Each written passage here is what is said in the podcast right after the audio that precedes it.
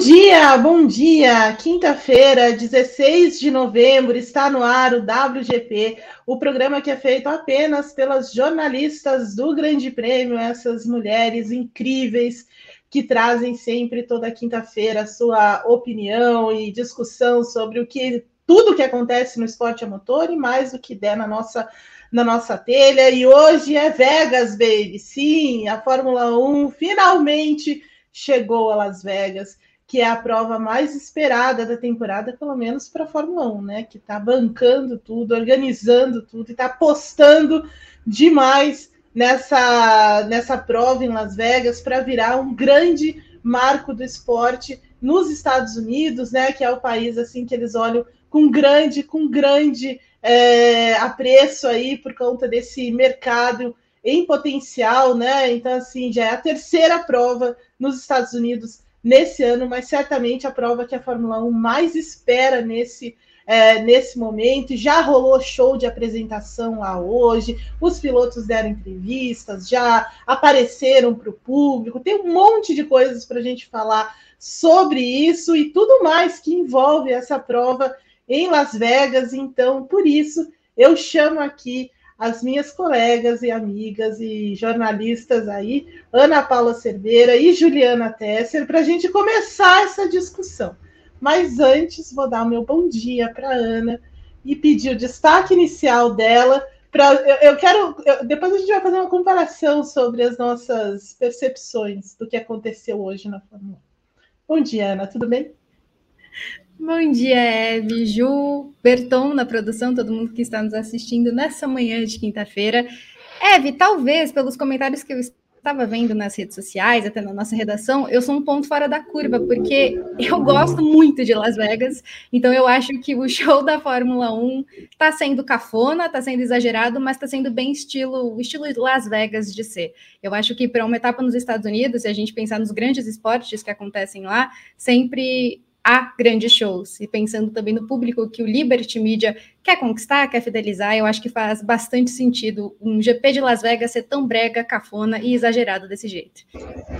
Inclusive, depois falaremos, viu, Ana, sobre a sua passagem por Las Vegas. Entendeu? Que eu acho que a gente precisa explorar isso. Eu sabia que esse dia ia chegar algum dia, viu, Ana? Eu estava torcendo por isso, Eve. Eu sei disso.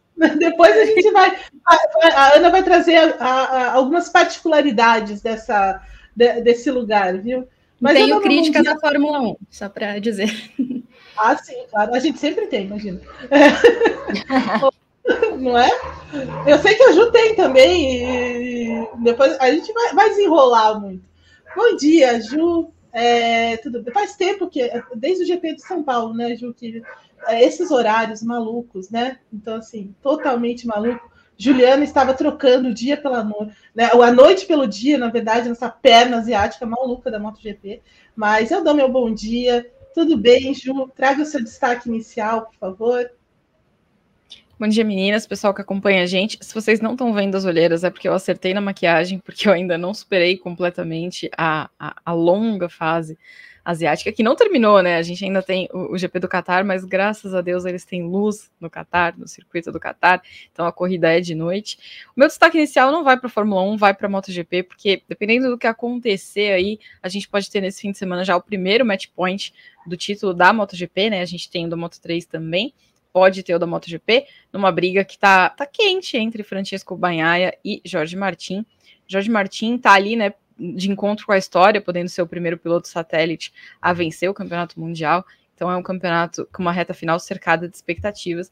Então, claro que o destaque vai para ele. É verdade. Eu estou muito, eu tô muito ansiosa para ver essa, esse final, essa reta final da MotoGP, porque também toda hora acontece uma coisa nova, né? Um cai, aí o outro escolhe o pneu errado, daí não sei, sabe? Então sempre tem alguma coisa. A gente vai falar um pouco mais sobre a MotoGP ao longo do, do programa, porque sim, tem MotoGP também nesse final de semana lá no Qatar, como a Gil falou. É um horário bem melhor do que o da Fórmula 1, é de dia, é de tarde, é, é assim, é tudo de bom, entendeu? E aí a gente precisa falar também sobre a MotoGP, porque a Fórmula 1 passou lá agora. É, faz um pouco tempo e deu o maior que procó, lembram? Com a pista, com o calor, com tudo isso. E a gente pode fazer uma comparação de como vai ser A, a MotoGP também lá no Qatar. A MotoGP está muito mais acostumada com o Qatar do que a Fórmula 1, né? Já tem todas as manhas e tudo mais. Mas a gente vai falar um pouquinho sobre a moto também no decorrer desse programa. Mas antes da gente mergulhar em Las Vegas, é, e falar tudo o que aconteceu já hoje, fazer uma previsão do final de semana, eu peço que você deixe um like nessa maravilhosa atração com essas jornalistas incríveis aqui para a gente é, espalhar a palavra delas por toda, por todo o YouTube, por todos os lugares. Então, deixe o like aí. Também, se você ainda não se inscreveu no nosso canal, esse é o momento inscreva-se aí e acione o sininho, né? E permita que o seu celular receba as notificações, assim você não perde nada do nosso conteúdo, porque aqui no canal 1, onde a gente tem as lives, as análises e tudo mais, mas tem o canal 2 também, onde a gente fala de todas as outras categorias, a MotoGP, a Índia, a Fórmula E e também a Fórmula 1, né? Que sempre dá uma dor de cabeça pra gente. Então, inscrevam-se é, inscrevam aí nos nossos dois canais, por favor, para receber tudo do nosso conteúdo. E também, é, olha, eu vou fazer um convite. Se torne membro da nossa comunidade, que é muito divertido.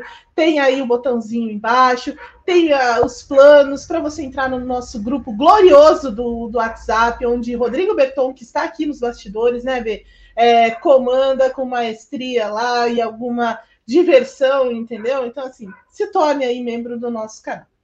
Olha só, dados os recados, Vamos falar um pouco sobre o que aconteceu hoje lá em Las Vegas. Então, a Fórmula 1, como eu disse antes, é, tem uma grande expectativa em cima dessa etapa, porque ela mesma está organizando, ela quer tornar o GP de Las Vegas um marco do esporte nos Estados Unidos, até o Stefano Dominicali, que é o presidente aí da Fórmula 1, é, fez uma comparação com o Super Bowl, achei um pouco ousada a comparação dele, mas tudo bem. É, né, que é ali colocar um marco é, nesse calendário americano com a prova é, em Las Vegas, então eles montaram essa pista no centro da cidade, né, compraram uma quadra inteira lá, montaram o, o, o paddock, ergueram um edifício lá que né, para lembrar sempre as pessoas que ali é um né, é o lugar da Fórmula 1 e coisa e tal. E hoje houve uma apresentação lá, é, muitos artistas, John Legend, é, eu não vou lembrar, 30 Seconds to Mars, ah, uma, um, ah a, a, a, como que é? Eu esqueci o nome dela. Eu acho que é Kylie Minogue. Minogue. Kylie Minogue, isso é. O B. É, então, e, e todas Kylie era famosa, não é no tempo da Ana, né, Eve? Então, Ju, é. eu não queria falar nada, eu não queria falar então, nada. Mas... Por isso que, é, rolou essa, essa dificuldade esse, em reconhecer. Essa... A Ana é muito novinha para pegar o auge de Kylie Minogue. É, exatamente. E aí.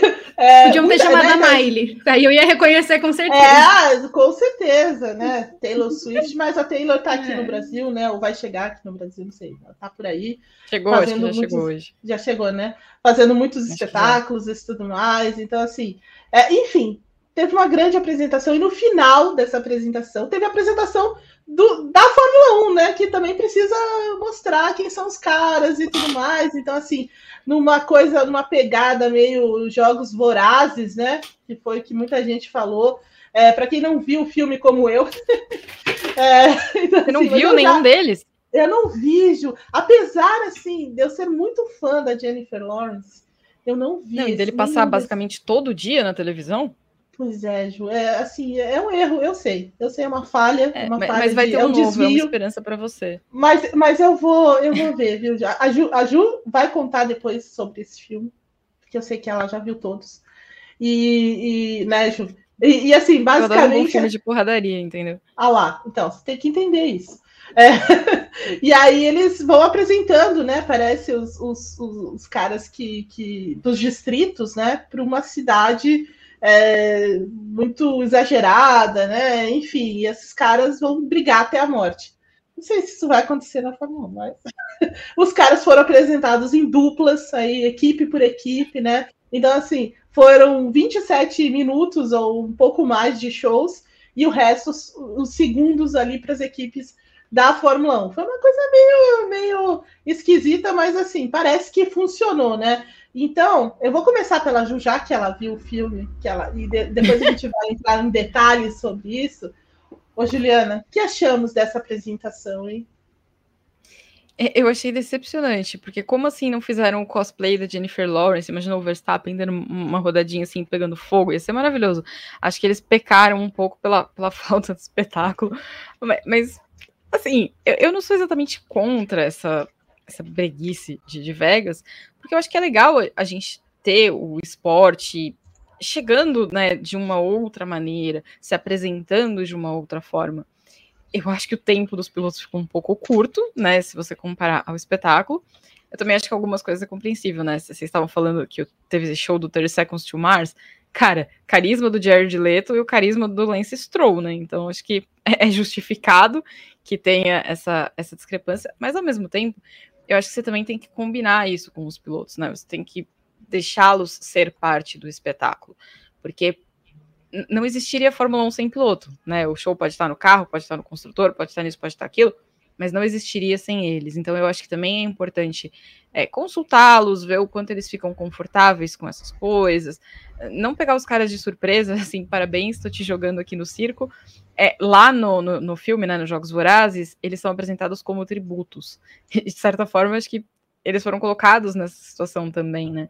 Pode ser que eles não tenham, não vão brigar até a morte, como no filme, mas eles também foram selecionados a dedo, jogados ali, falando assim: olha, vai lá, passa aqui pela galera e faz o seu melhor. Então, eu acho que não custa você conversar entre as partes, né? Acho que tudo que é, que é, conversado fica mais bem, bem ajeitadinho. Mas, assim, é legal que tem o show. Eu sempre me lembro, é, eu não vou lembrar bem o ano, acho que em 2009, talvez 2010, a gente teve aqui em São Paulo aquele Fórmula One Rocks, que teve show do Marcelo D2, do Eminem e tal. Eu acho bacana, acho que é, é uma oportunidade de você. Assim, eu não tenho a menor ideia se boa parte daquelas pessoas viram a Fórmula 1 depois, mas você dá o nome, né, da, tipo, da Fórmula 1, do, do, do evento em si e tal, você tá atrelando um público que é diferente.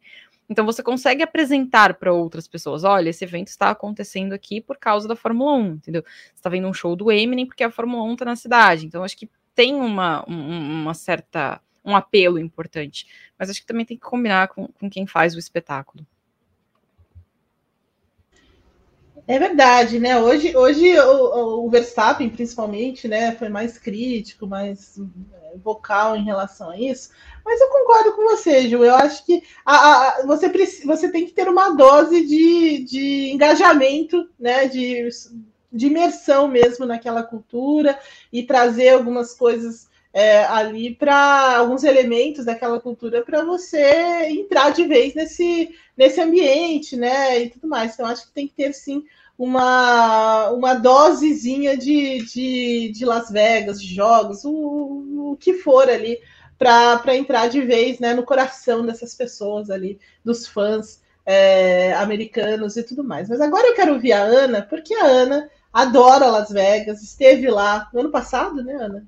Ou no ano retrasado, não lembro. É, no ano passado, né? Ela até postou foto e tudo disso, né? Todo dia tinha uma fotinho, todo mundo lá com inveja da Ana, passeando em todos os lugares. Ô, Ana, primeiro, o que achamos desse é, do dia de hoje, do espetáculo, da apresentação da Fórmula 1 lá em Las Vegas? Era o que você esperava? Você esperava um pouco mais? É, fala um pouquinho sobre o teu ponto de vista, por favor. É, dos lugares que eu conheci ano passado, Eve, o que eu mais gostei foi Las Vegas e eu não esperava gostar tanto de Las Vegas, porque a imagem que a gente tinha, principalmente dos filmes, né? Porque Estados Unidos, pelo menos algumas partes dos, dos Estados Unidos, são sempre muito retratadas de um jeito até meio caricato. Então eu não sabia meio que o que esperar assim de Las Vegas. E eu acabei acabou sendo o lugar que eu mais gostei de conhecer dos Estados Unidos, né, dos que eu visitei. Então eu esperava exatamente isso que aconteceu. Eu não esperava os Elvis Presleys no paddock recebendo os pilotos, isso eu não esperava, isso eu achei talvez exagerado demais até para Las Vegas, mas faz sentido pela cidade. É, mas eu esperava uma grande festa, assim como foi em Miami. Eu acho que em Miami a gente já sentiu a cafonice que seriam as próximas etapas, né? Porque provavelmente terão no futuro mais etapas da Fórmula 1. Aí desse daqui eu achei assim de uma cafonice. E eu odeio esses caras de azul, eu acho muito sem graça. Mas tinha um show lá e eu, eu, lembro que o Caio queria ir no show deles. Eu falei, gente, eu não quero gastar o dinheiro para ir no show deles, mas enfim. e aí eu achei, falei, gente, para quê? Mas tá bom. Las Vegas. E aí, isso eu achei um pouco demais. Mas de resto, eu achei que fez muito sentido com a proposta, né? Que é Las Vegas, é justamente essa cafonice toda. E eu acho que esporte é entretenimento também porque todos os esportes, a maioria dos esportes que são muito, muito grandes né, nos Estados Unidos, então, por exemplo, a NFL, a NBA, eu acho que aqui não tem tantos shows, tanto, nossa, show de abertura, show de intervalo, como é a NFL, mas as coisas nos Estados Unidos costumam ter muito show, muita cultura pop, muito entretenimento envolvido. E eu acho que assim é o esporte. Se a gente pegar a Champions League, também tem um show ali de abertura para final. O próprio Paulistão aqui tem um show de abertura também. Então, essas coisas, em um grau maior ou menor, acontecem, e eu acho que faz parte do entretenimento. O GP de São Paulo de 2023, eu estava até vendo a nota, e o público que mais cresceu, talvez não tanto de um ano para o outro, de 2022 para 2023, é o público jovem. E eu acho que é justamente esse público que o Liberty Media, que a Fórmula 1 quer alcançar, porque os jovens de hoje provavelmente serão as pessoas que daqui é, daqui para frente vão acompanhar cada vez mais a Fórmula 1. Talvez o futuro da Fórmula 1 dependa da atenção e da, do entretenimento que eles podem oferecer para muitas pessoas jovens. Nem todo mundo assiste a Fórmula 1 por causa do esporte, até porque em nível de competitividade e esportividade a gente não está tendo. E aí há a discussão de eles querem dar entretenimento fora e, às vezes, na minha opinião, também dentro da pista. E aí eu acho que é uma discussão ali à parte. Mas falando de Las Vegas e de etapas nos Estados Unidos, eu creio sim que eles vão achar mais lugares, Los Angeles, não sei, para fazer corridas no futuro nos Estados Unidos, e eu não esperava menos de Las Vegas. O meu incômodo é a pista, né? O, o layout da pista, acho que a gente vai falar sobre isso, Eve, é, ao longo do programa, e também o que eles fizeram com a cidade de Las Vegas, porque, por exemplo, se eu fosse uma turista e calhasse das minhas datas de visitar Las Vegas fossem as mesmas da Fórmula 1, ninguém vai conseguir aproveitar a cidade. Porque na Strip, né, na Las Vegas Strip, a avenida principal onde o circuito foi feito, há vários pontos ali, são pontes, né, que você pode ver todos os hotéis, todos os cassinos, toda a avenida. Isso foi tampado para a Fórmula 1. As águas do Belágio, aquelas famosas águas dançantes, aquele lago foi tampado para a Fórmula 1. Eles tiraram várias árvores para fazer o circuito, para fazer as arquibancadas da Fórmula 1. E também o Venetian, né, que é um dos hotéis famosos lá, que imita as gôndolas de Veneza, também foi tampado para as arquibancadas da Fórmula 1. Então, eu acho muito justa a preocupação e o incômodo da população e das pessoas que moram lá, porque de fato eles tiveram de refazer a cidade de um jeito que eu acho que não se tornou positivo para quem quer visitar e não tem nada a ver com o esporte, sobretudo quem mora lá. E lógico a questão do nome paddock, né, que é o nome do paddock da Fórmula 1 e também do massacre que aconteceu há alguns anos. Então eu entendo também o incômodo da população e não é uma boa alternativa para uma pessoa que quer visitar Las Vegas independentemente da Fórmula 1 neste momento. É, isso é verdade. Então, assim, tem que driblar algumas, algumas situações aí quando você vai correr no centro, é, num centro como esse, né? Extremamente turístico, né? E, e, que atrai muita gente, não só de fora, mas principalmente dos Estados Unidos, né? Que vai lá e tudo mais, não só para os cassinos, enfim, para outras coisas e tudo mais. E, e, a Fórmula 1 meio que se estabeleceu lá, né? Ela sentou no lugar e, e assim vai vai é, empurrar isso para esses, esses turistas, né? Então, assim, vai ser interessante entender como vai ser a aceitação durante o evento e também, é, assim, a Fórmula 1 talvez não tenha, talvez esteja um pouco decepcionada com a, com, é, porque os ingressos são muito caros, né? Os ingressos são muito caros mesmo. Então não houve uma grande procura, uma procura que tem em outros lugares, por exemplo, né? Porque é, outro dia eu estava vendo que o GP do México, que nem que esse ano a gente trouxe várias críticas, né? Ele está com as vendas esgotadas, né? Eles colocaram os ingressos para vender para o ano que vem, já é, na semana passada, se não me engano, e já não tem mais ingressos, né? E, e, o mesmo provavelmente vai acontecer aqui no, aqui no GP de São Paulo, né? Que já eles já fecharam as vendas. Obviamente deve, deve ter mais para frente algum lote, alguma coisa, mas também teve uma procura grande. Mas a mesma coisa não aconteceu em Las Vegas e talvez tenha a ver com isso que a Ana estava falando, com você é, inundar também a cidade com tudo que é da Fórmula 1. Obviamente, eles vão fazer isso pelo, é, pelo investimento alto que eles estão tendo nessa prova, mas precisa ter um equilíbrio, né? O Hamilton falava sobre isso também. E né, você não é um circo que está chegando na cidade e vai tomar conta da cidade, né? Você precisa entender também a dinâmica da cidade para não criar uma antipatia geral contra o negócio. Então é uma linha tênue aí, né? Porque a Fórmula 1 vem também de uma outra cultura, apesar do Liberty Media e tudo mais, esse esforço todo, e precisa desse equilíbrio, né, né Ju?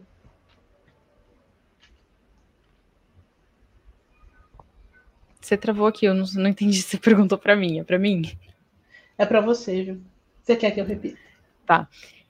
Não, eu, eu consegui ouvir, só travou no final na hora que você estava direcionando. Ah, tá. É, assim, eu, é, é, que nem quando você recebe uma visita na sua casa, sabe? É, a pessoa não pode chegar pondo o pé no sofá, ela não pode chegar abrindo a geladeira, ela só pode abrir a geladeira se ela já é de casa, saca? Então, eu acho que, assim, e, e, e a questão dos ingressos, eu não sou nenhuma especialista de marketing, mas do alto do meu bom senso, eu acho assim: primeiro você chega, você mostra que você é legal. Então, o mais importante era você ter ingressos que fossem acessíveis, além de você ser agradável, né, com o seu com a pessoa que está te recebendo.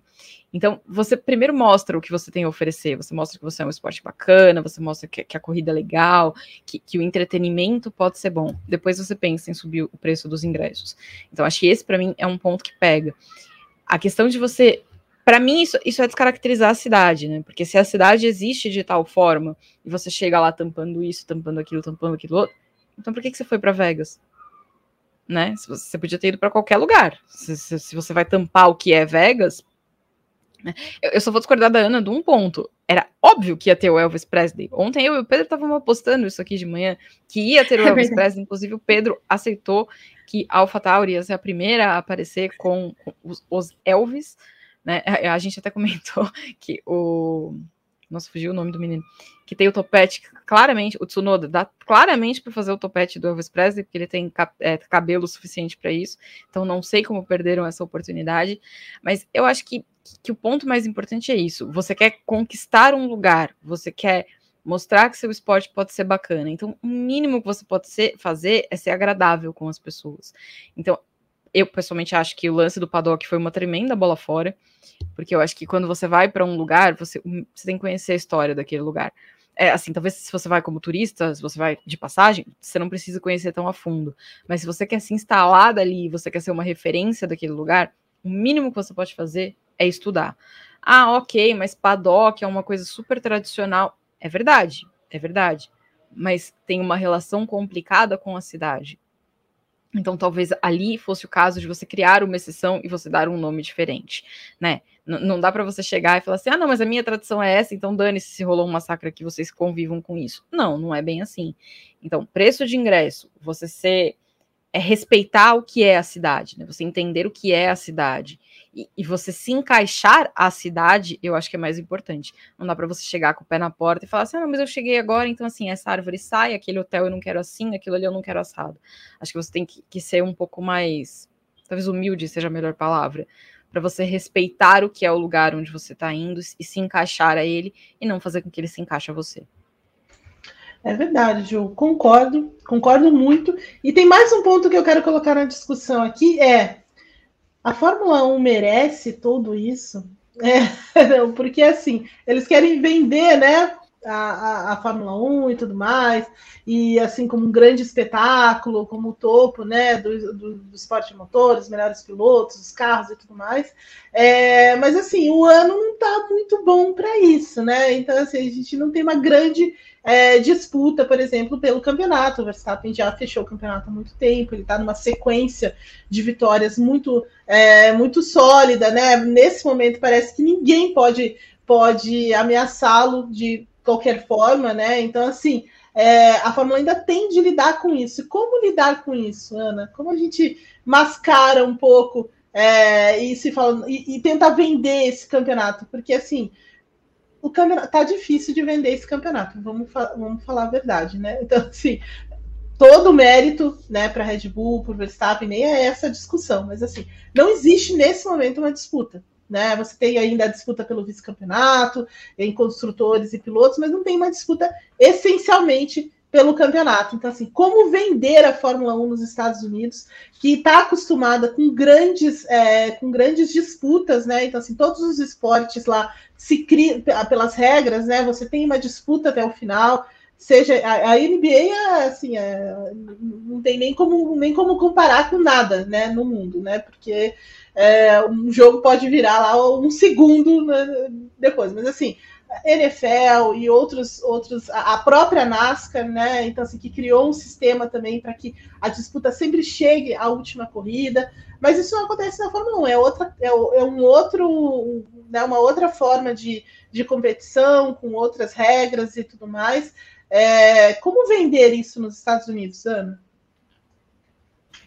Eu acho que é vendendo exatamente do jeito que a gente falou, é com atividades, talvez fora da pista, porque neste momento da temporada, poucas são as atividades que acontecem.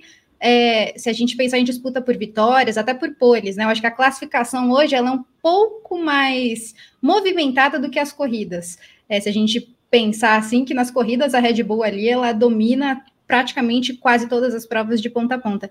Só antes, Eve, eu queria fazer uma observação, né? Porque acho que foi aberto no meu comentário que é, a organização pediu para os jornalistas usarem Las Vegas, não usarem paddock, a palavra paddock em Las Vegas, pediram para trocar por pit building, né? Edifício dos boxes em Las Vegas especificamente, né? Justamente por conta do, do massacre que aconteceu há alguns anos. Mas eu acho que a Fórmula 1, Eve, também tenta dar entretenimento dentro das corridas. E eu sei que é uma opinião completamente pessoal, é uma coisa, um achismo, mas é o que eu sinto em momentos em que há uma bandeira vermelha quando poderia ser um safety car, ou quando há um safety car e poderia ser uma bandeira vermelha. De repente, no meio da temporada, decidir testar um formato de classificação de pneus obrigatórios, é, tudo isso durante a temporada. Então, eu acho que eles foram vendo ali as coisas acontecendo, foram vendo a dominância da Red Bull, e eu repito exatamente o que você disse: todo o mérito da Red Bull. Ela não tem culpa se ela acertou muito e as outras não conseguem chegar. Mas eu acho que a FIA sente que isso, para o esporte que ela quer vender para tantos lugares nos Estados Unidos e tanta gente aí na fila para entrar no calendário, ela precisa fazer que alguma coisa se movimente para ter interesse em questões de título. Porque a temporada 2021 é, é muito difícil, eu acho, para a FIA e até para as equipes. Depois de uma temporada tão legal como 2021, imediatamente nos anos seguintes já existia um domínio. Eu acho que isso é muito prejudicial para a categoria, porque todo mundo fica, nossa, mas eu acompanhei ali 2021 e aí, 2022, 2023, e vai ser assim até 2026. Então eu acho que o entretenimento que eles estão tentando dar e aí o aumento das sprint, a sprint shootout, é, mudar o formato da sprint no ano que vem, colocar a sprint na sexta, fazer a classificação, essas ideias às vezes até mirabolantes que eles têm, é tudo para tentar dar um entretenimento, quando eu acho que a, a, grande questão é justamente as equipes. As equipes não estão conseguindo se aproximar. A ideia de ter três, quatro equipes disputando o título, que foi uma coisa colocada por ela lá no início de 2022, passa muito longe de acontecer hoje. E vai ser assim até 2026, até uma mudança de regulamento, porque a gente noticia aqui no Grande Prêmio há algumas semanas que várias equipes já estão preocupadas com os novos motores de 2026, algumas já na frente das outras. Isso quer dizer, então, que a Red Bull vai, vai conseguir. É, se conseguir continuar nessa dominância tão grande que ela tem até o final desse regulamento, sempre vai ser assim. Então, por isso que eu acho que esse entretenimento para os Estados Unidos, a FIA, a Fórmula 1, tentam vender de fora, tentam vender em eventos, em shows, mas também, ao mesmo tempo, dentro da temporada e em outros tipos de pista, tentam vender dentro da própria corrida e das próprias classificações e das coisas que eles inventam ao longo do fim de semana. É verdade.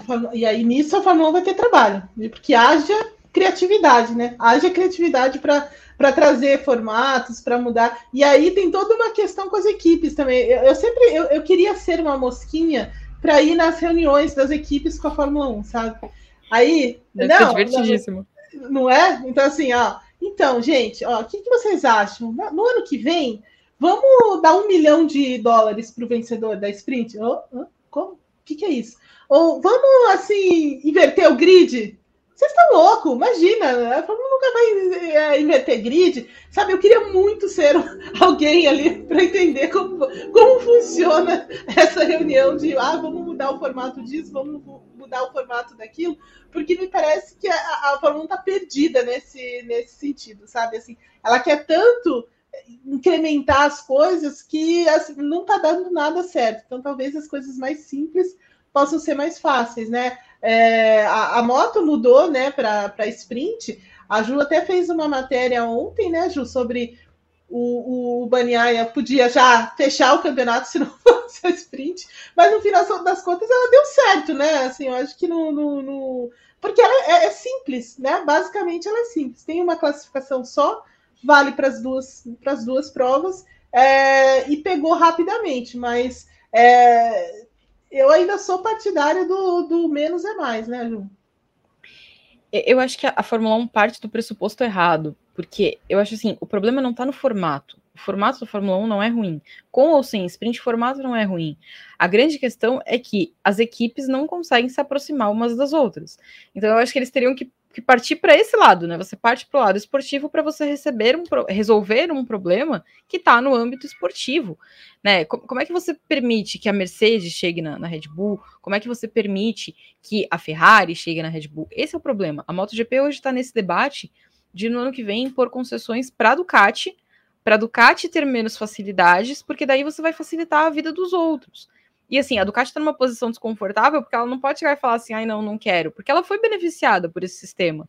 Né? As outras concordaram em fazer isso. Então, eu acho que essa é, é uma questão que pega. A MotoGP não tem um problema de competitividade. É claro, a gente vive um ano de domínio da Ducati, não sei o que lá. Só que como são oito motos, a gente tem muita gente para brigar. Então hoje a gente, se não tivesse a sprint, o Peco teria o dobro da vantagem. Ele está com 14, ele teria 28 seria muito mais factível para ele ganhar o campeonato, porque ele poderia ceder ali poucos pontos, né? Poderia ceder três, e aí o Martin não, não teria condição de ser campeão. Hoje a situação é diferente. Ele tem que sair da sprint de sábado com 12 para aí ele ter chance de poder fechar no domingo, porque ele precisa abrir uma margem de 37. Então, muito provavelmente é um campeonato que vai para a etapa final e pelo segundo ano consecutivo, porque no ano passado também foi decidido em Valência. Então, acho que a questão que me pega mais na Fórmula 1 é essa. Eles precisam trabalhar no regulamento técnico. Eles precisam permitir, no técnico e esportivo, né? Para permitir que as equipes consigam se desenvolver. Porque senão leva muito tempo. Se você não acerta de cara no início da temporada, você não tem chance de resolver. Você tem que esperar por mais um ano. E nesse ano e ano e ano, as coisas vão passando. E aí, quando elas começam a se aproximar, muda o regulamento de novo. E aí alguém se destaca de novo. E aí você não, não, não consegue cumprir esse prazo né? Você não consegue percorrer essa distância. Então, esse eu acho que é um problema. Na forma como as coisas estão hoje, daí eu entendo que eles comecem a buscar alternativas. E por mais, eu acho assim, grid invertido eu acho uma bizarrice. Acho. Mas eu acho que poderia dar certo na Fórmula 1. Porque a única forma de você ter agito é se você colocar o Verstappen para largar, tipo, no quinto dos infernos, e aí ele tem que recuperar porque pelo menos você vai ver alguém fazendo alguma coisa. E aí, enquanto ele não ele tá tentando chegar, os outros podem tentar numa estratégia e tal. Mas eu, eu não acho que seja o, o melhor dos formatos. Agora, eu acho também que tem um problema aí na forma que você quer vender a história. Me incomoda um pouco essa questão de assim, ai não, olha, vamos fazer de Las Vegas um Super Bowl. Não, não vai. Porque tem uma questão simples aí. O Super Bowl é uma decisão, né? O Super Bowl é uma partida que decide um campeonato. Não é o caso da Fórmula 1. A única maneira que você teria, assim, ah, nossa, vou fazer um Super Bowl é como se foi 2021. E aí você pega e arma um, um baita espetáculo para uma corrida que vai decidir um campeonato. Não dá para você fazer um Super Bowl num, num bagulho que é pontos corridos assim, do nada, ah, não, porque eu quero que seja um Super Bowl. Não vai ser, porque não tem a importância esportiva do Super Bowl. O Super Bowl, ele é um baita espetáculo e, e, e tem o show do intervalo, que é maravilhoso e rende uma grana danada no, nos intervalos por conta das vendas de anúncio e tudo mais, mas ele é um conjunto. Né? O, o Super Bowl não é feito só do show, o Super Bowl é feito da partida, é, é o esporte, né, muito importante para os Estados Unidos, então ele é um conjunto, é uma partida decisiva que tem um espetáculo, que tem uma parte de marketing importante. E aí quando você chega anunciando para as pessoas que, olha, vai ser um Super Bowl, tá bom. E aí a hora que você vai assistir a corrida, você fala, hum, tá bom, mas essa corrida não vale para o campeonato, porque o campeonato já está decidido. Não vai ter disputa tão boa. Então, assim, o, o traçado também não é legal. Então, basicamente assim, você anunciou para as pessoas um espetáculo e você entregou uma coisa muito ruim. E aí, de repente, você está vendendo aquela ideia que assim, esse é o melhor show que a gente pode fazer, e aí o show é ruim, concorda que, que, que fica assim meio estranho, né? Fica faltando alguma coisa. Eu, eu anunciei para você que ia ser um baita show, e aí eu te entrego um negócio que é, hum, sabe, é meio capenga. Então, qual é a vantagem? Porque o show da Kylie Minogue, eles podiam ter outra oportunidade, né? O 30 Seconds to Mars, eles vão sair em turnê agora, então ia, ia rolar outra oportunidade. Então, o, o, pacote todo é que seria especial, e aí, de repente, eles não conseguem entregar aquilo que eles estão vendendo. Então, acho que também você tem que tomar um pouco de cuidado com aquilo que você está anunciando para as pessoas. Não é um Super Bowl, porque é inviável ser um Super Bowl num negócio de pontos corridos. É a mesma coisa se você pensar, ó, o Campeonato Brasileiro. Não dá para fazer cada partida um, um, Super Bowl, porque não é decisivo. Só é decisivo um campeonato que tem uma final. Né? Tem um jogo de final. Aí esse jogo dá para você fazer um baita espetáculo. Mas se não é assim, e, e outra, né? o calendário fica cada vez maior. Então, basicamente, aquilo está acontecendo toda semana. Então, qual é o componente especial? Se não é decisivo, se a batalha não vai ser boa, qual é o componente especial? Então, a gente também tem que tomar um pouco de cuidado naquilo que você está prometendo entregar. Porque se você não, não, não tem condição de entregar, promete menos. Porque daí é melhor você surpreender as pessoas para mais do que você surpreender para menos. Eu concordo. É, e essa é a minha, a minha questão aí com, com Las Vegas, assim. Porque agora a gente vai entrar na parte esportiva da coisa e tudo mais, porque eu tenho a impressão que não vai ser tão é, fabuloso assim como eles estão vendendo, né? Porque a gente já falou aqui, o campeonato já está decidido, né? São alguns detalhes aí que sobram, então a corrida tem que ser muito boa para você compensar a falta de uma disputa, né? De um disso que a, a Ju estava falando agora, de alguma coisa muito especial. E aí você tem um desenho de pista que eu, eu adorei, eu tenho que falar isso, já falei no paddock, eu vou falar de novo, porque assim, essa pista, o porquinho, né, andando no telhado, do, na, no teto da casa do Homer, é demais. Assim, não tem como, gente. Eu olho para eu olho para esse layout, né? Cara, então, eu olho para esse, esse traçado, eu lembro do, do porco-aranha. Não tem como. É o porco-aranha, entendeu? Tá andando no teto do, da casa do, do, do Homer, a Marge toda, toda assustada com aquilo ali, chocada, né? Com aquele, com aquele bicho andando no teto. Mas assim, não é um traçado uh, que vai chamar muito atenção, né, Ana? Assim, não é aquela coisa assim, hum, esse traçado pode, pode dar algum problema, tem alguma coisa estranha aqui e tal. Não é. O traçado é muito. É, é, assim, ele não tem nenhuma grande particularidade, né? Ele preza pela, pela velocidade, né? Ele tem trechos de alta velocidade mesmo, principalmente ali no final da, do, do setor 3, né? Antes de entrar na, na reta é, de chegada, então ali vai ter uma velocidade grande, ponto de ultrapassagem provavelmente e tudo mais, dependendo aí da velocidade de reta do, do, dos carros e tal, mas ele não tem uma grande particularidade é, a não ser essa. É um circuito longo, tem pouco mais de 6 quilômetros, então assim, a volta vai ser longa também, tem tiradas fortes e tudo mais. É, mas é, ele não é tão desafiador assim. Mas tem outros elementos que podem tornar a coisa melhor, né, Ana? Que é o, o clima, basicamente, o clima, o comportamento, esse, é, essa, é, esse, esse equilíbrio entre, entre essa combinação, na verdade, né? Entre temperatura, entre clima e, e os pneus, né? Porque como é a noite, né? E lá é um deserto, vai estar tá frio, né? Vai estar tá muito frio é, na, à noite. E aí é que está a grande questão e que pode tornar a coisa um pouquinho mais divertida ou um pouquinho ou menos previsível, né, Ana? É, me fala um pouco sobre a tua, a tua expectativa para a corrida e quem a gente pode colocar nesse, nesse balaio aí como é, um, uma surpresa, eventualmente uma surpresa, alguma coisa nesse sentido, Ana. É, pela característica do circuito porquinho, né? Porque eu também só consigo ver um porquinho assim de cabeça para baixo. Então, eu acho que vai depender muito dos motores, mais do que a aerodinâmica, justamente pelo que você falou. Na minha opinião, é um circuito muito linear, não é um circuito dividido no sentido de não aqui o motor vai ser importante, a velocidade reta, mas aqui também o acerto do carro downforce vai ser importante. Eu acho que o motor vai ser mais importante para essa corrida em Las Vegas E aí eu acho que pega algumas equipes no contrapé. Aston Martin, ela não é aquela equipe tão boa em trechos de alta velocidade, ela é melhor em circuito em trechos de baixa velocidade. A Mercedes, historicamente, é um carro que se dá bem no frio. Mas esse carro de agora se dá bem no frio e num, num circuito como esse de Las Vegas. Então, eu acho que a, a, o ponto, né, o calcanhar de Aquiles para algumas equipes está no clima, porque é muito frio. Eu acho que é uma das etapas mais frias que a gente está vendo no calendário, acho que até de alguns anos. É, e, é muito estranho, porque quando eu fui, eu peguei 45 graus. Então, estar tão frio assim é, é, muito, é muito absurdo, né? Mas você foi lá no verão, né, dona? Fui, não, é, é verdade. É. Eu, fui, eu fui em agosto. Bom, importante ressaltar, eu fui em agosto, tá entrando no inverno, né? Já lá nos Sim, Estados Unidos. Tá, é. tá no outono, assim. É, bravo, mas eu já. acho que o, o, o frio é melhor que o calor, é muito quente, é, é, é absurdo, assim, você não consegue respirar. Inclusive Mas... na, na, realidade atual, né, Ana? Aqui em São Paulo, né? isso, frio, né? pelo amor eu de Deus. Sinto que São Paulo quer virar Las Vegas também. Então, é, é que desespero. A onda de calor. Nossa, nossa pelo amor de Deus. Não dá mais. Queremos frio, queremos frio. Hidratem-se é. e passem protetor. Importante. Exato.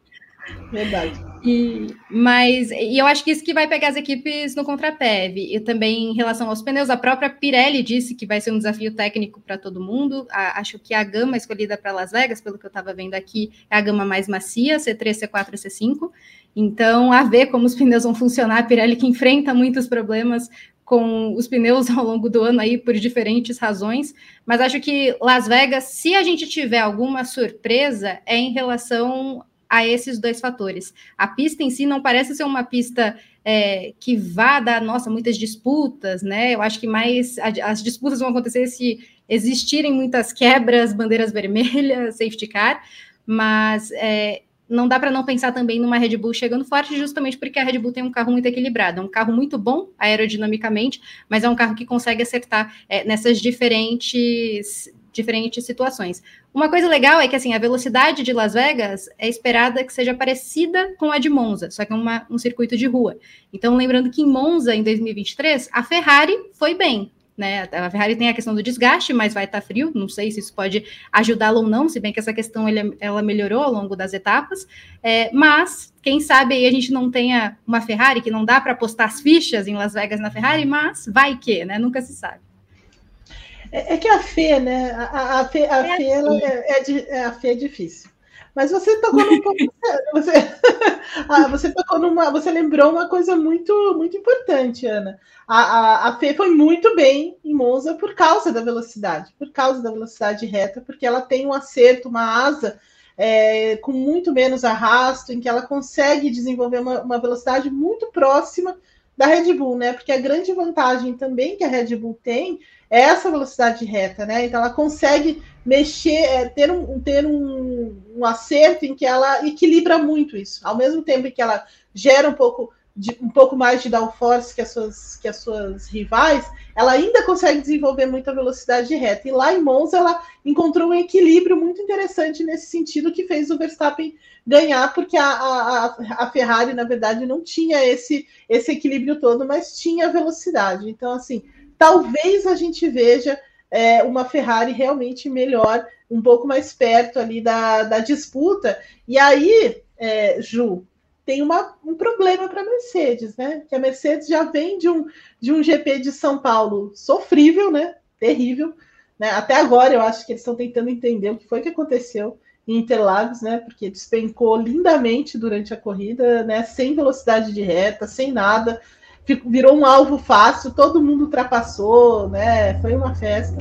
Não, não, o Russell nem terminou a corrida, mas a Mercedes está numa briga com a Ferrari pelo vice-campeonato. Está em maus lençóis, Amê? Desde o começo do ano, né?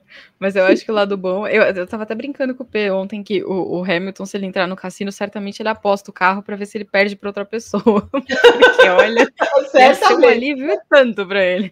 Mas vai lá numa roletinha, vê se consegue despachar sem, isso pro próximo. Tô sem carro, perdi no, no, no poker. É. Entendeu?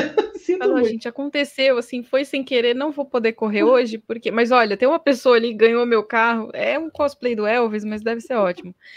Eu acho que maus lençóis estão as duas, né? Porque a, a, a Ferrari a gente tem sempre aquela expectativa, ah, não, pode ser que funcione e aí acaba não funcionando. Mas a Mercedes tem essa pressão extra, porque acho que ela deu uma crescida importante na temporada, né? Perto de onde começou para onde chegou. Acho que né, falta muito para ser aquela Mercedes, mas conseguiu dar aí uma evoluída. Só que daí chegou Interlagos, que era uma pista que costumava ser legal para ela, né? Ela já tinha algumas corridas memoráveis aqui e tal. E de repente foi aquele fiasco absoluto. Então acho que fica um pouco essa dúvida, né? De, mas peraí, você perdeu tudo que você tinha melhorado, você não melhorou tanto assim, o que, que aconteceu? Então acho que tem essa pressão extra e, claro, o risco de você perder o vice-campeonato. Na temporada que atual, né, na realidade atual da Fórmula 1, é realmente você ser o melhor do resto. Mas ainda assim, é você ser o melhor do resto, né? Assim, meu carro é péssimo, mas pelo menos tá melhor do que da Ferrari, tá melhor do que de, de um, de outro, da McLaren e tal. Então tem um, um componente importante nisso daí. Eu acho que especialmente pelo lado financeiro, né? Porque acho que nada vai apagar o quão ruim esse carro e o quanto eles querem se livrar desse carro. Mas Verdade. eu acho que a pressão aumenta na medida de que Sim, São Paulo foi muito ruim, né? Mas foi muito ruim mesmo. Mas foi então, péssimo. acho que. É, chega, fica aquela coisa assim, de, tá bom, a temporada tá acabando, eu, eu só quero superar 2023, mas eu também não preciso fechar o ano assim tão mal, né? Mas seria melhor se eu conseguisse garantir o meu vice-campeonato aqui e tal. Então, acho que o, o, confronto vai ser mais forte por isso. Mas se você me perguntasse em quem você coloca suas fichas, eu não colocaria em nenhuma das duas. Nenhuma Olha, das duas. É, essa seria, porque... essa seria a outra pergunta, Ju, mas você já pode responder. Não, porque assim, o, o risco de per perder dinheiro é muito grande. Então, eu, eu, não, eu não entendo nada de jogo, mas será que dá pra gente dar uma moscadinha assim e falar, hum, nessa rodada eu não vou apostar? Porque eu acho que é mais seguro. É, eu também acho. Ô, Ana, dá pra gente fazer isso, né? Quando você tá lá jogando os dados, né? Que não tá dando certo Aí você recua um pouco e fica esperando ver o que, que os, os, o, o pessoal está jogando, né? Então, assim, eu acho que a Mercedes está nessa, viu, Ju? Está nessa.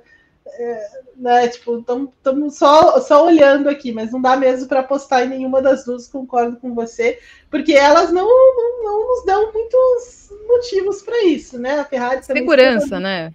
É, exatamente. A Ferrari oscilou muito depois daquela vitória é, lá em Singapura. A Mercedes não venceu corridas esse ano, né? Então, basicamente, ela está aí na segunda colocação em função da temporada do Hamilton, né? O Hamilton faz uma temporada muito boa, obviamente não é a melhor temporada dele, né? Longe disso, mas assim, ele é o cara que está levando essa Mercedes até esse, essa posição, né? Por isso que a, que a Mercedes segue lá em segundo lugar é, bravamente, né, porque não ganhou corrida, a Ferrari já ganhou corrida, a Aston Martin foi para o pódio várias vezes, a McLaren está ensaiando aí é, uma vitória e tudo mais, e a Mercedes lá, firme e forte, com seu tanque de guerra na, na segunda colocação, mas muito em função do, do, do Hamilton, né? Ô, ô Ana, é, mas já que a gente não consegue colocar nossas fichas nessas duas é, bonitas aí, em quem colocamos as fichas, então? É, numa Porque a, nós três concordamos que Red Bull é grande favorita do final Sim. de semana, né? Então, assim, não tem muita dúvida sobre isso. Mas... Eu, eu acho até que a gente pode ser mais específica, né, Eve? Sim, bem mais. Verstappen, né? Verstappen é, é o grande favorito aí. É, apesar de ser uma, uma pista de rua, né, Ju, e, e, o, e o Sérgio Pérez ser alguém que tem a pista de rua como uma grande força, ele perdeu um pouco da, do fio da meada, né? Então, assim, já não é mais a mesma, a mesma Sabe coisa. aquele se beber não case? Sim. O Pérez, ele certamente é o cara que vai pro rolê e acaba esquecido no telhado e só aparece no final. Então, tipo, ele perde a confusão inteira e aí. É, é triste, mas é, é a realidade do, do rapaz, né? É verdade. Ficou no telhado, só com o colchão, entendeu? E mais nada. Mas é melhor do que perder o dente, né? Aquele cara que perdeu o dente, para mim, é o pior dele. E, e tatuar a brigar com o tigre também, eu acho que é uma boa é, ideia. É verdade. Então, até que o Pérez está tá bem nessa situação, né, Ana? É, não é tudo ruim, entendeu? É. Mas é a realidade do Pérez também. Ele tem uma vaga boa, tem um carro bom, entendeu? Não toma soco do Mike Tyson, não tatua a cara, não perde. Tá tudo certo para ele. Acho que Tá ali, né? E o Pérez ele tá numa fase blogueira. Ele tá fazendo muitas publis no Instagram dele, tá talvez tentando um outro, né, um outro ramo ali também. Fazendo clipe, né? Fazendo é, clipe. Não, é... Meu Deus. Você tem que olhar para você tem que olhar para outras coisas também, né? Quando Sim. Mas alguém falou aqui que o, o Tcheco é o Doug. É o Doug. Eu estava tentando lembrar o nome do, do personagem, é isso mesmo. O Doug é, é, o esquecido, né? É o esquecido. É o esquecido. É o esquecido. Ah. Eu acho que ele ia querer que o Helmut Marko esquecesse um pouco dele por alguns minutos. Entendeu? Seria uma boa. Nem fosse buscar depois. Exatamente. Mas e aí, Ana, quem se aproxima mais do, de, de Verstappen? De Verstappen, né? Como já é um consenso aqui, porque o, o Tcheco está lá na, no, no, telhado.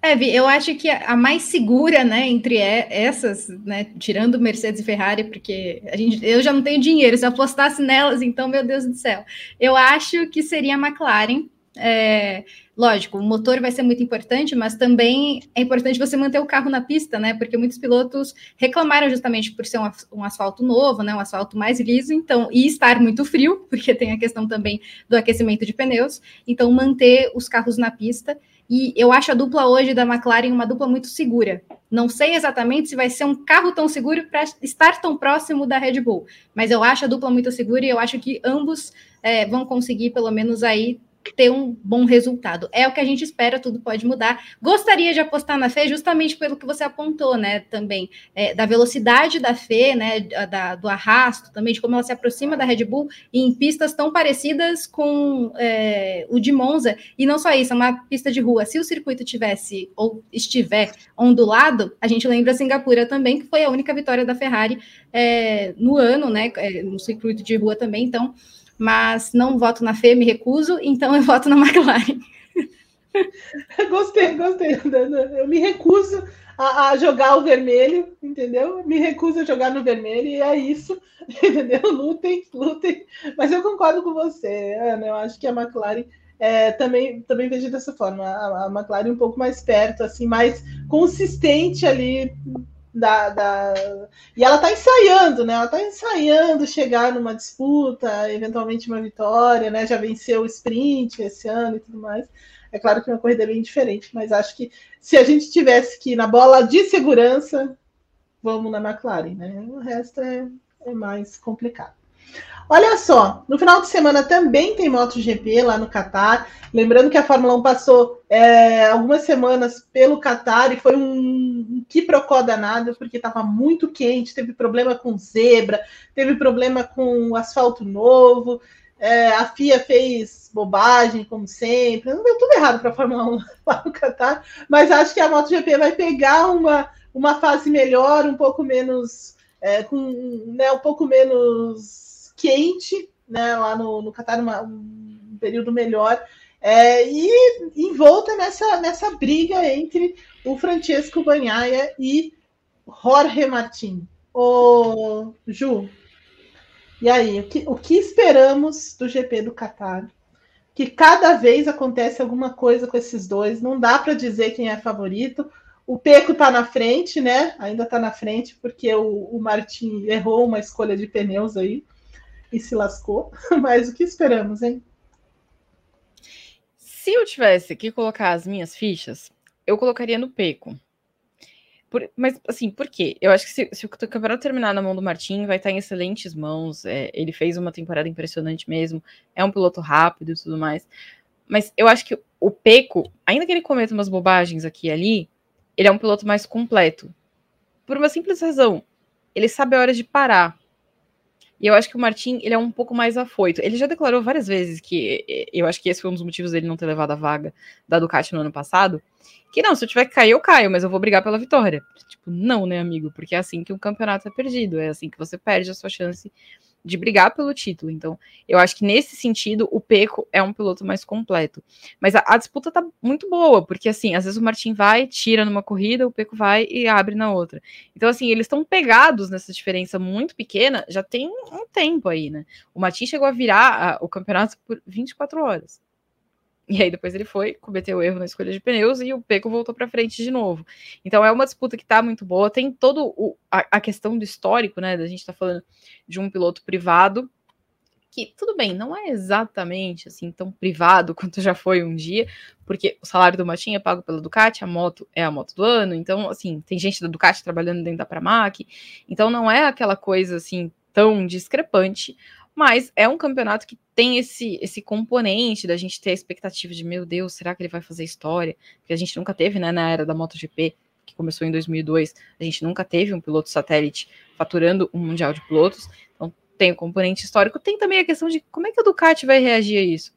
Né, se a equipe de fábrica perde para a equipe satélite, como é que ela faz? E aí, o cara vence o campeonato, ele continua na equipe privada. Então tem muita coisa acontecendo também nos bastidores. Acho que o, o grande bastidor do momento é aonde vai, né? Se vai o Luca Marini para a Honda ou não, porque ainda precisam de um substituto para o Mark Marques. E se ele for, quem vai para a VR46?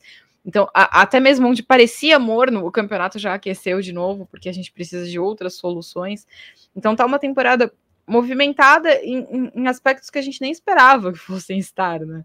Então, acho que tem esse ponto. De, tem, tem, curiosidade até por teste, gente. Pra vocês terem uma ideia, Valência tá vendendo ingresso pro teste da MotoGP. E assim, teste não é a coisa mais legal do mundo de assistir, né? Porque os caras não estão ah, lá dando tudo, não tem disputa, não é a coisa. Mas assim, é a primeira vez que o Mark Marques vai subir numa Ducati. Então, é, eles meteram lá, ingresso a 10 euros para quem quiser ir assistir. Então, Vamos tem, fazer tem uma graninha em cima disso. É, tá certíssimo.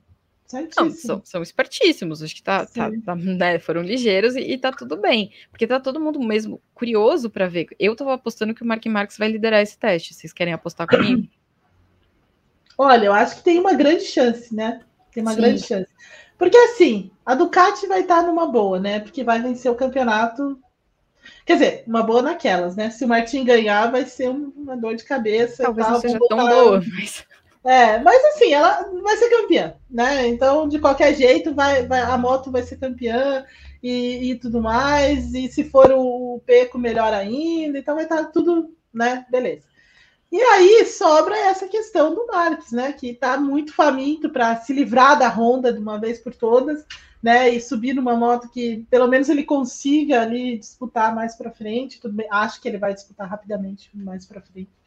Então, assim, é, é, uma grande expectativa mesmo. É, eu, eu, eu, pagaria 10 euros, viu? Vou, vou, já deixo aqui a minha. A minha o meu poder. Eu pagaria 10 euros para ver o Marcos andando com essa. com essa moto da Grecinha. Acho que até 12, né? É, então, não teria nenhum problema nisso, não, viu? Eu, eu pagaria mesmo. Mas olha só, você acompanha a cobertura do GP, do Qatar da MotoGP, no grandepremio.com.br, com a Juliana e com o Pedro Luiz Coenca nesse final de semana. Perdão, voz está indo e voltando hoje é, nesse final de semana, num horário plausível, um horário gostoso da tarde ali e tudo mais. Começa no final da manhã, vai até o começo da tarde, não precisa mudar o relógio nem nada disso. A Fórmula 1 é outra coisa, né? Depois falaremos um pouquinho sobre os horários da Fórmula 1. Mas antes, eu vou pedir para a Aninha trazer os comentários de vocês, porque eu vi que o chat também está tá bastante falante hoje sobre é, a Fórmula 1 em Las Vegas. Sim, Fórmula 1 conseguindo engajamento e o WGP também, adoramos. é. Ó, o Douglas, Rosângela Lincoln, o Angley, todos dando bom dia aqui para o W, todo mundo acompanhando. A Rosângela falando, gente, norte-americano é brega e cafona, não tem jeito, concordamos com isso. É, o Cássio Mendes falou que quer você para presidenta do Brasil. Ó, estamos aí, estamos chegando. É, vote Evelyn. Vote Eve para presidente. Aí aqui o Renato Luz, nosso assinante, falando: Bom dia, meninas. Chegamos ao tão esperado GP da farofa da GK. É verdade, é verdade. Uma ótima comparação. Ótimo, ótimo, ótimo, Renato. O Damião Andrade, Eve. Bom dia, meninas. Saída de box perigosa. O que acham? Eu achei perigosíssima a saída dos boxes. É uma, uma curva cega ali, bem estranho. E, e, vai, ó, vai dar ruim. Vai dar ruim. Vai, vai dar ruim. ruim. Com certeza. É, pelo menos os treinos, até, até assim, eu, eu não acho que. Sabe, lembra quando o Azerbaijão entrou? Que aí os treinos foi um salseiro, classificação salseiro, bate, todo mundo bateu, foi, foi uma doideira. Mas a corrida não, né? A corrida eles pegaram a mão e, e até foi uma procissão, né? Depois as outras corridas foram. A, a, seguinte, no ano seguinte, foi uma doideira completa, mas é, tá me lembrando um pouco o Azerbaijão, mas concordo, é perigoso mesmo. Sim. Aí o Damião também fala filmes O Grande Engano Moderno e o Renato, quatro 4 de novembro e 5 de novembro teve o GP Week no Allianz Parque. Nosso amigo Cuenca esteve por lá. Cuenca foi visto aí no, no show no Allianz Parque. A Rúbia, ela também coloca que não existe Las Vegas sem Elvis e temos um correio elegante aqui no WGP. Olha. Se eu for a Las Vegas, consigo casar com um determinado assinante? Não deu nome. Olha, Rúbia. Rúbia. Vamos fazer, vamos, vamos, vamos colocar um pouco de coisa nesse, uma pimenta nisso aí. A gente pode colocar o, os nossos produtores para trabalhar nessa na oficialização Sim. do Correio Elegante do GP. Correio Elegante do GP, amo. E o Douglas Ainolete mandou: não seria uma boa uma corrida norte-americana em locais que amam carros, por exemplo, como Detroit? Também. É, é, seria, seria interessante. Mas é que Detroit tem uma questão com a Indy, né?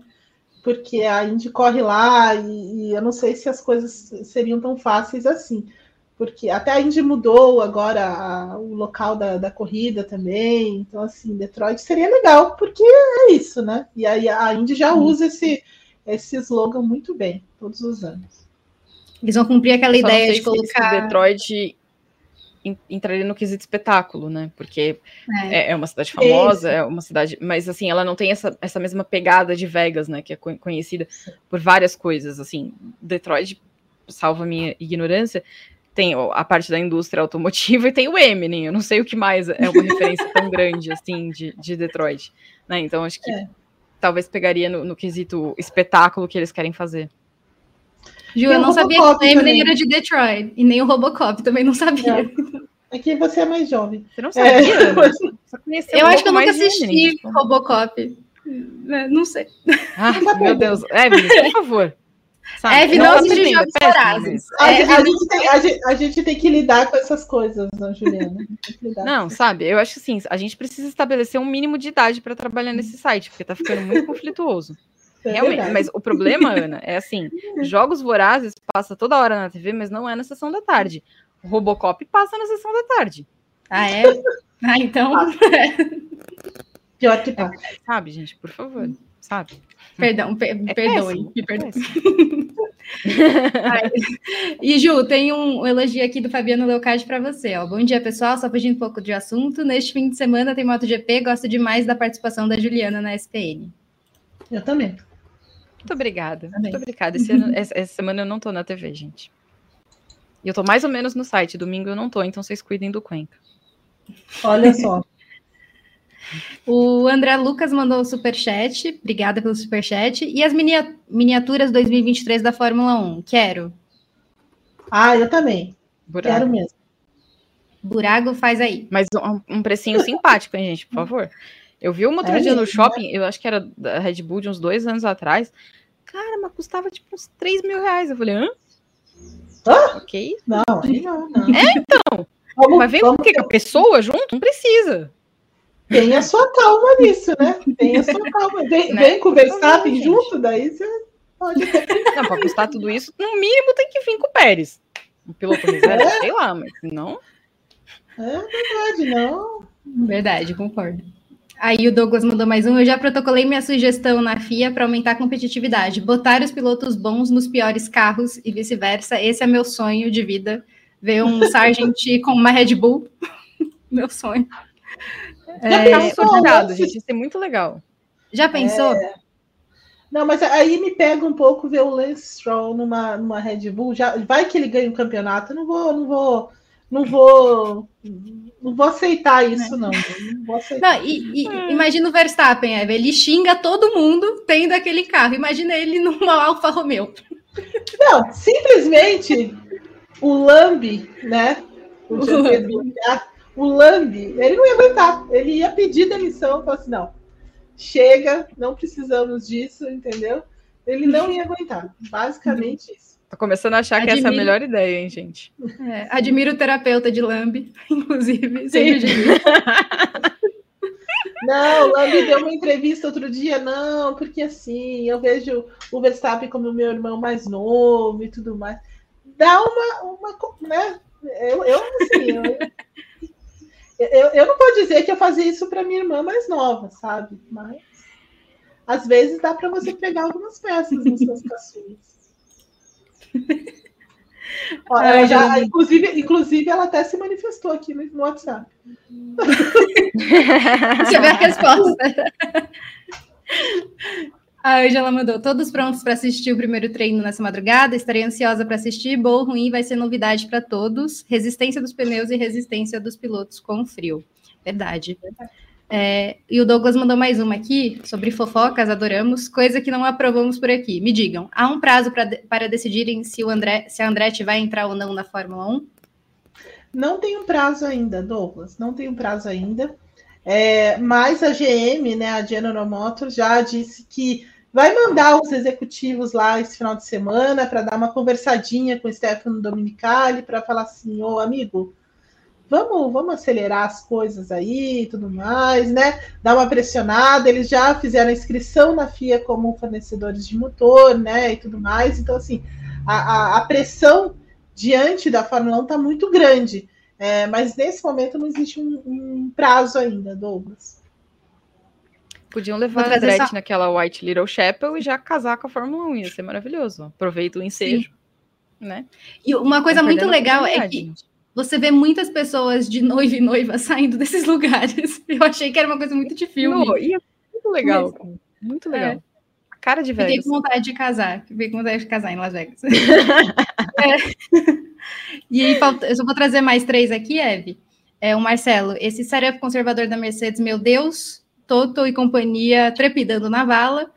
E o Damião falando aqui também. Ai, perdi, achei. Reta muito longa e curvas traiçoeiras em asfalto frio. O segredo de Las Vegas serão as curvas de asfalto frio. Só para finalizar, mais um do Douglas que eu amei, mas eu perdi. Aqui, achei. Lewis, dois reais ou um carro misterioso para 2024. O que ele escolhe?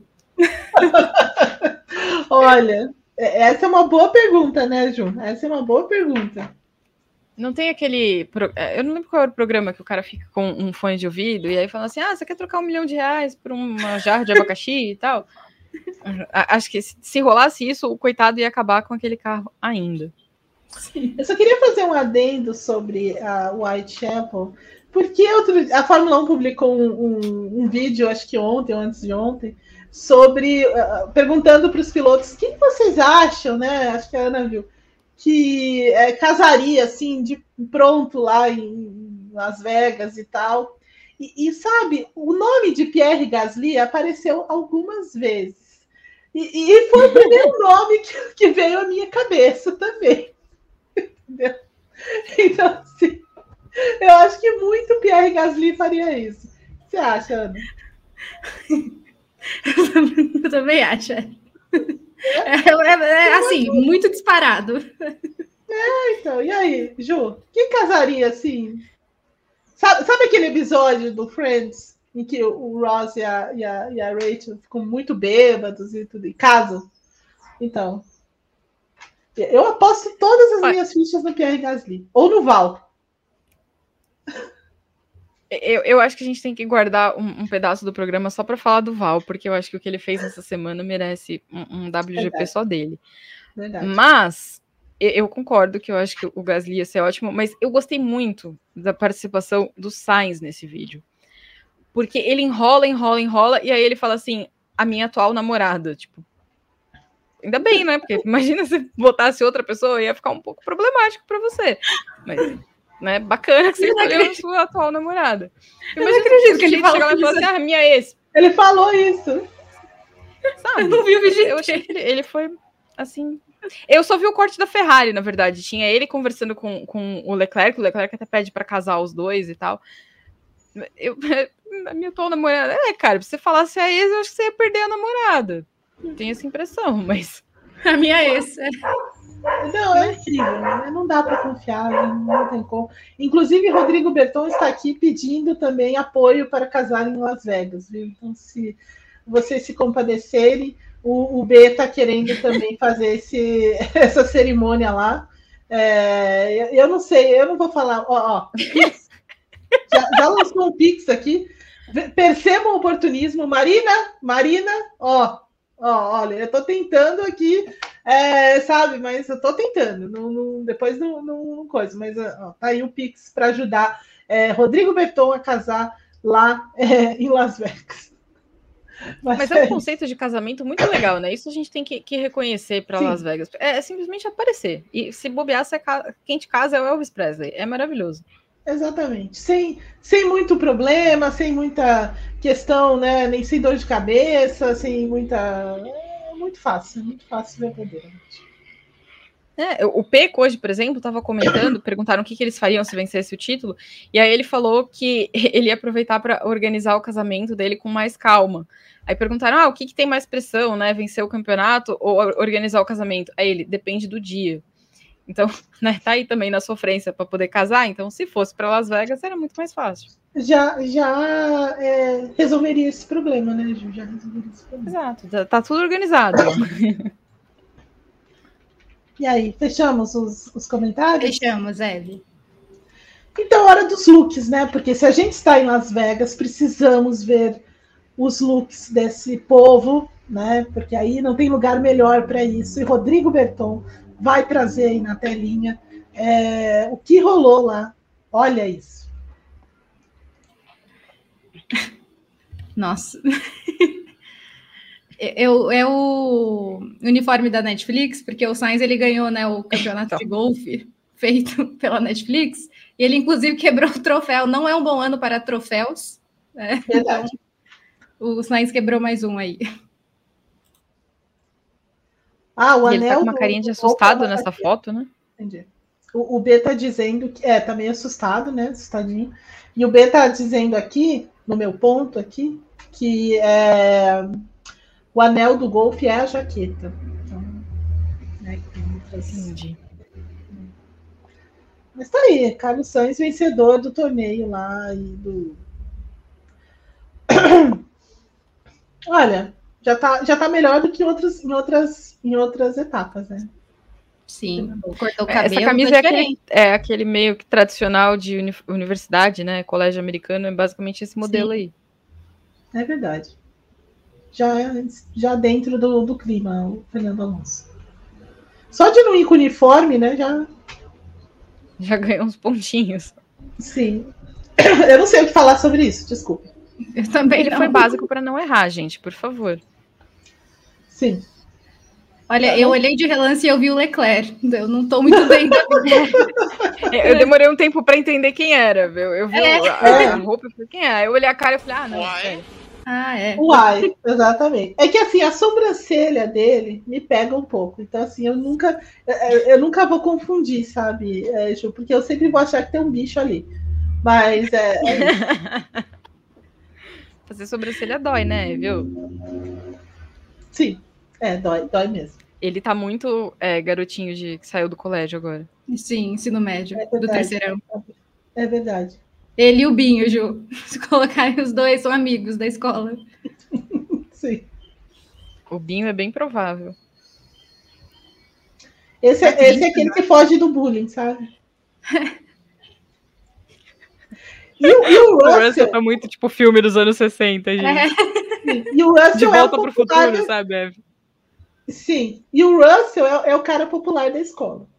Sim. O Lando Norris é o perseguido, né? É o que sofre bullying e tudo mais. É o, aquele que fica com capuz e tal, para ninguém perceber a presença dele. E o Russell é o, o, o popular.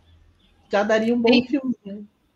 Tem o, tipo, o time dos populares e o time dos, dos, dos coitados, né? Que sofrem na escola.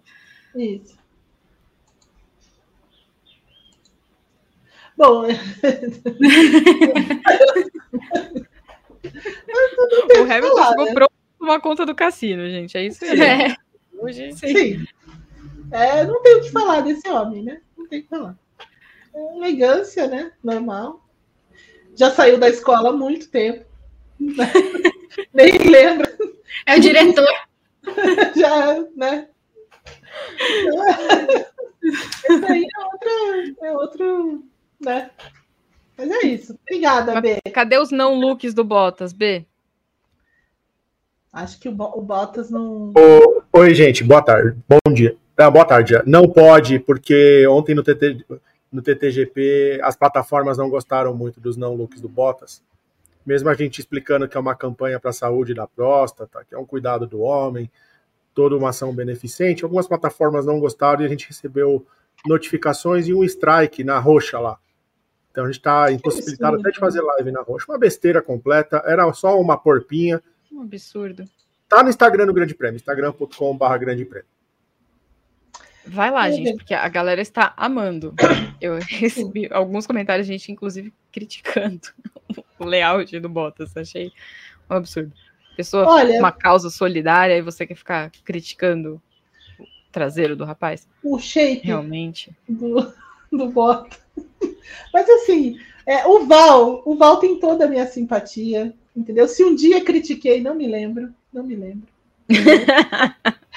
Bottas tem toda a minha simpatia. Faz, né, agora que ele está livre, leve, solto, ainda né, dentro da campanha, fazendo bem. Então, assim. Não, Literalmente, né? Exatamente. Não tem como você falar mal do, do Bottas. Entendeu? Simplesmente. Eu, eu acho muito curioso que ele perdeu completamente a timidez, assim, de uma hora para outra. É, então. Ele, da Mercedes, saiu, é. ele saiu da Mercedes ele virou outro homem, assim, tipo. O, o né? terapeuta dele que é bom, né, Ana? Que conseguiu.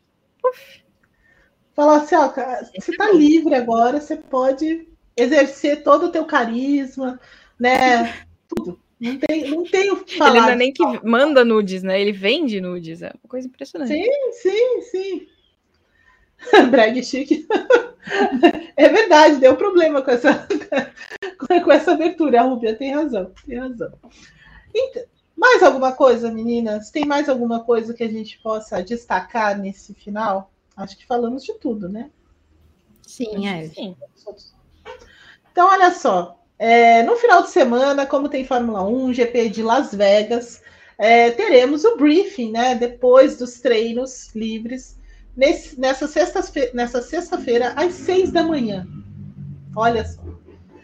Porque o segundo treino livre da Fórmula 1 começa às cinco. Então, lá pelas seis, a gente entra com o briefing é, para trazer tudo o que acontecer nesses primeiros treinos aí em Las Vegas. Depois, no sábado, tem a classificação também, mais ou menos nesse horário, né? Depois da classificação, um briefing para a gente analisar mais o Grande Prêmio faz a segunda tela também. A segunda tela começa 15 para as 5, porque a classificação às 5 horas da manhã.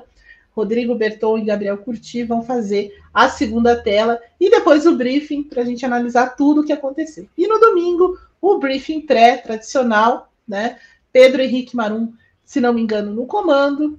A corrida em segunda tela também, às 2h40 da manhã. Veja que, que, que horário gostoso e às três horas da manhã, a largada do GP de Las Vegas, e logo depois o briefing que traz tudo sobre a corrida, as notas, é, o Guilherme Bloise tentando ficar em cima do touro lá, né? Enfim, tem toda que tem tudo, tudo, tudo que traz o, o, briefing aí no final de semana. Então fica ligado é, aqui no YouTube para você não perder nada. E a MotoGP também, ESPN e Star Plus. Só que a moto no horário bem melhor, né? Das 14 horas, tanto a sprint quanto a corrida no domingo, tá bom? Então, assim, para você Enfim, não perder né, nada os disso. Os humilhados serão exaltados agora. Ah, algum dia acontece, né, Ju? É, mas assim, e, e ó, tá valendo o título na moto, viu? Então, assim, vale muito a pena ficar de olho lá é, na, na disputa, que é a penúltima etapa também, assim como na Fórmula 1, a penúltima etapa da MotoGP no Qatar, penúltima etapa da Fórmula 1 em Las Vegas. Então, assim, Se inscreva no nosso canal, acione o sininho, porque aí você não perde nada é, do nosso conteúdo. E, claro, deixe um like aqui no final dessa atração. Por hora, eu agradeço demais Ana Paula Cerveira, a Juliana Tesser, o Rodrigo Berton, que estava hoje aqui nos bastidores, Luana Marino e Carol Virgílio estão ó, dormindo por causa desse horário maravilhoso da Fórmula 1, mas a gente volta na próxima semana. Agradeço demais todo mundo que acompanhou o nosso WGP de hoje, comentou, mandou superchats. Muito obrigada. A gente volta na próxima semana. Beijo, tchau.